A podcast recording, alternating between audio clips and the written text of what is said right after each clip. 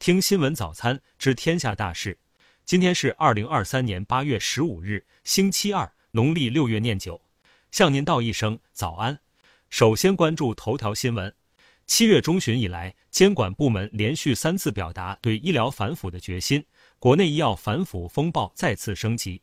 据统计，截至八月十二日，今年全国至少已有一百七十六位医院院长、书记被查。记者整理被查书记、院长名单，发现。其中有至少四位是已退休人员，涉案人员中男性居多。根据抽样调查，落马书记、院长多为六十后和七零后。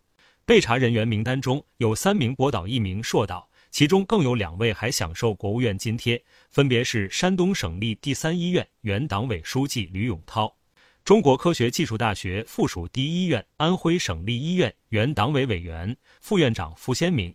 下面关注国内新闻。日前，国务院印发关于进一步优化外商投资环境、加大吸引外商投资力度的意见，提出六方面二十四条政策措施，进一步加大吸引外商投资力度。十四日，外交部发言人汪文斌主持例行记者会，汪文斌就普京计划十月访华一事回应称，中俄两国元首一直通过各种方式进行战略沟通，议题丰富全面。二零二三年八月十五日，日本投降七十八周年。据统计，二零二三年已有十一位南京大屠杀幸存者离世。截至目前，登记在册的在世幸存者仅剩三十九人。连日来，受持续高温晴热天气和上游来水偏少影响，中国最大的淡水湖鄱阳湖水位持续在十二米枯水线徘徊。千年石岛洛星墩再次露出全貌，鄱阳湖重现一派草原景象。近日，公安部推出公安机关服务保障高质量发展若干措施。优化机动车登记服务，进一步促进汽车消费新措施是其中重要内容之一。国家防总八月十四日将针对天津的防汛二级应急响应调整为三级。水利部决定于十四日十五时针对内蒙古、甘肃、青海、宁夏等四省自治区启动干旱防御级应急响应。在第十届国家癌症中心学术年会上。专家称，我国癌症五年生存率近十年来从百分之三十点九上升到百分之四十点五，带癌生存周期越来越长，使得癌症逐渐有了慢病化的趋势。下面关注国际新闻。当地时间十四日，荷兰国防部发表声明称，当天该国空军两架 F 十六战机与两架俄罗斯战机对峙。近日，美国夏威夷州州长格林在接受采访时表示，全球变暖是毛伊岛山火的主要原因，并且由于飓风以及事发时当地环境干旱，导致此次山火非常难以控制。美国国务院负责东亚和太平洋事务的副助理国务卿道森十四日就美日印澳四边机制 QUAD 表示，现阶段不计划扩大参加国。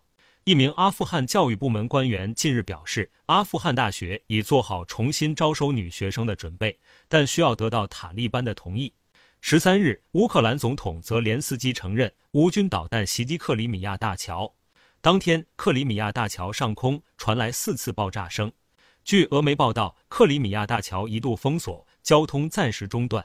据缅甸媒体报道，位于缅甸克钦邦帕敢镇马纳村附近的一玉石矿区，十三日发生山体滑坡和塌方事故。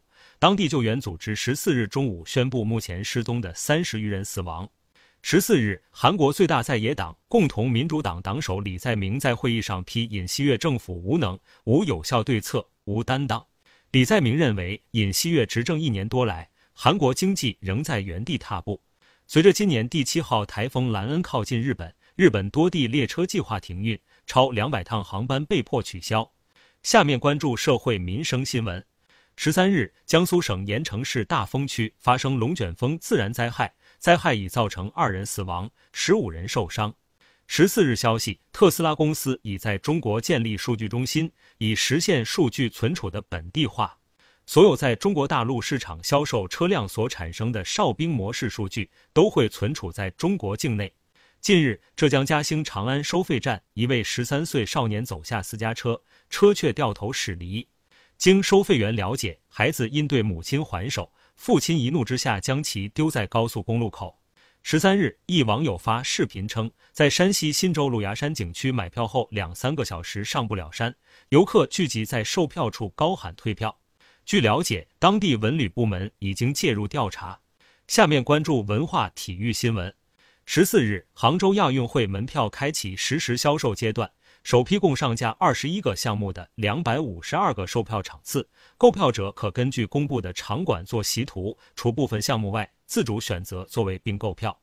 上海市足协十四日宣布，上海胜利足球俱乐部与西班牙莱万特拉斯帕拉斯足球俱乐部就其租借事宜达成协议，即日起，唐佳丽将再次踏上留洋征程，正式租借加盟西甲莱万特拉斯帕拉斯女足。